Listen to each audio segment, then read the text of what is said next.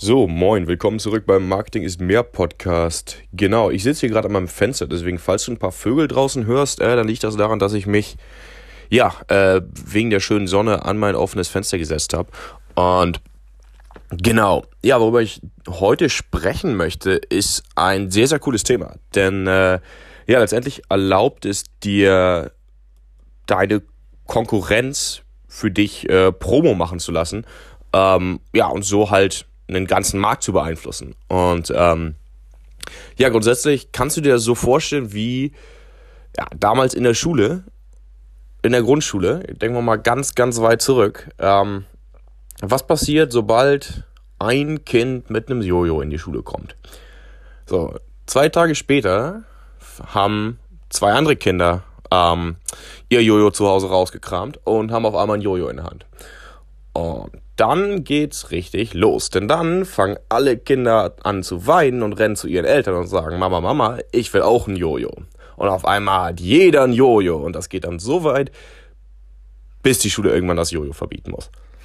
Und das ist ein total interessantes Phänomen. Und wenn wir mal ganz ehrlich sind, ist die ganze Unternehmer, Marketing, wie auch immer Szene ist gar nicht mal so anders. Denn du hast in jedem Markt, das muss gar nicht mal der Unternehmermarkt sein, das kann auch Fitness und sonst was, hast du immer Trends, hast du immer Dinge, die, ja, die Menschen einfach tun. Und ähm, viele Unternehmer, die, die hüpfen so von Trend zu Trend. Die machen dann, ähm, die sagen dann, hey, guck mal, ich bin hier der Amazon-Profi und dann als nächstes sind sie auf einmal der Fitness-Guru und verkaufen Nahrungsergänzungsmittel und ähm, ja, als nächstes sind sie dann irgendwie Vertriebscoach, sonst was, was weiß ich. Ne? Äh, kennst du sicherlich auch solche Leute.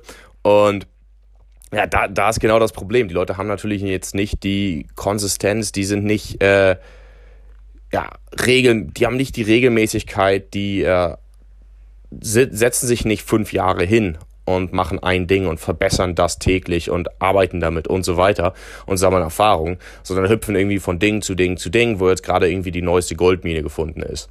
Gut, ähm, das Problem damit ist natürlich, selbst wenn du ein bisschen Geld verdienst, musst du deine Kunden immer neu suchen, du musst immer neuen Content machen, du hast keinen Namen, auf den du dich verlassen kannst und ja, vor allem wirst du einfach nicht zu einem richtigen, echten Experten, der sein Ding richtig gut macht. Und ähm, dementsprechend wirst du auch nie die teuersten Stundensätze oder die teuersten Projektpreise bekommen. Äh, du wirst nie wirklich angesehen werden von den Leuten, die das wirklich gut machen, wenn du immer von Trend zu Trend hüpfst. Und ähm, genau, dementsprechend, wer willst du sein? Du willst natürlich stattdessen die Person sein, die das erste Jojo mitbringt, wonach alle anderen Leute auf einmal auch ein Jojo haben, so gesagt. Ne? Weil was dann passiert ist, dass die Leute dann denken, ah, guck mal, der hat's doch nur dir nachgemacht. Zack, und das ist wieder Promo für dich. Und klar, vielleicht, vielleicht bekommen die Leute auch mal einen Kunden damit und sonst was, wenn sie dich nachmachen. Aber am Ende, wenn die Leute das Original wollen, dann rennen sie zu dir. Ne? Ähm, du siehst ja auch nie jemanden mit einer, mit einer Fake Rolex am Handgelenk. Und denkst du, dass das genauso cool ist wie eine echte Rolex. Oder ähm, du siehst auch nie jemanden, der jetzt gerade die 17. Person ist in einem Newsfeed, die gerade einen Fitnesskurs rausgebracht hat. Denn äh, ja, an wen erinnern wir uns? Wir erinnern uns an den ersten. Und da gibt es ein richtig, richtig gutes Buch zu, das heißt The 22 Immutable Laws of Marketing. Ich weiß nicht, ob es das auf Deutsch gibt, ist von El Reese und Jack Trout. Und ja, auf Deutsch sozusagen die 22 unumstößlichen Gesetze des Marketings. Und ja, das aller, allererste ist die Regel des Ersten. Ne?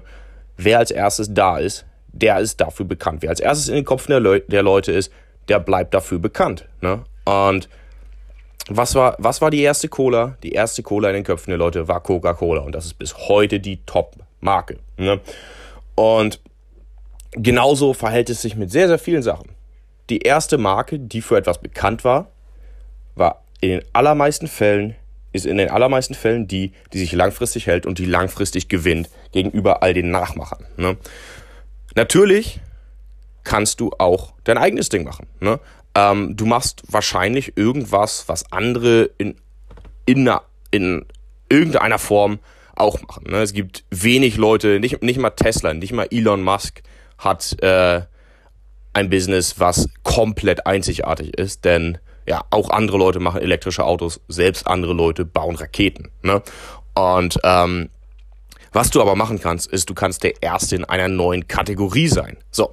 Und das ist sozusagen wie das erste Jojo zur Schule mitbringen. Du kannst beispielsweise sagen, hey, ich bin nicht, äh, ich bin nicht der Fitnesscoach Nummer 183, sondern ich bin der erste Fitnesscoach für Leute, die keinen Bock auf Fitness haben und die stattdessen einfach, weiß ich nicht, den, den lokalen Spielplatz zum Trainieren benutzen wollen oder wie auch immer. Ne? Und wenn du, wenn du sagst, okay, wenn das deine Kategorie ist, dann hast du auf einmal, dann kannst du auf einmal ein Following aufbauen und jeder, der es dir nachmacht, ist letztendlich nur Promo für dich. Und das ist genau das Ding, was dich zu dem Kind macht, was das erste Jojo zur Schule bringt, wo alle es mitmachen und wodurch du diesen Status bekommst als, als, als Führungsposition. Und ja, das ist was, was ich dir diese Episode mitgeben möchte. Und genau das mache ich mit effektive E-Mails. Ne? Ich, ich sage auch, hey, guck mal, ich mache Storytelling-E-Mail-Marketing. Es gibt da draußen 100 Agenturen, wahrscheinlich 1000 Agenturen, die dir E-Mail-Marketing machen. Und gut, ich bin auch keine volle Agentur mit 20 Menschen hier, aber was ich mache ist, ich sage, hey, ich habe keinen Bock darauf, diese total langweilige, großkonzernige, gesichtslose E-Mail-Marketing von wegen, hey, wir schicken alle zwei Wochen, schicken wir mal irgendwie einen 15% Gutschein raus oder wie auch immer. Und ich habe auch keinen Bock auf dieses total spammige und ne, mit ohne Ende Großbuchstaben und kauf heute und werde morgen reich und sonst und sonst was. Da habe ich halt auch absolut keinen Bock drauf. Und deswegen habe ich mir gedacht, gut, ich mache Storytelling E-Mail Marketing und ich mache das in Deutschland bekannt. Und damit habe ich angefangen. Und so bin ich beispielsweise das erste Kind, was das Jojo mit zur Schule bringt. Und genau so geht's los.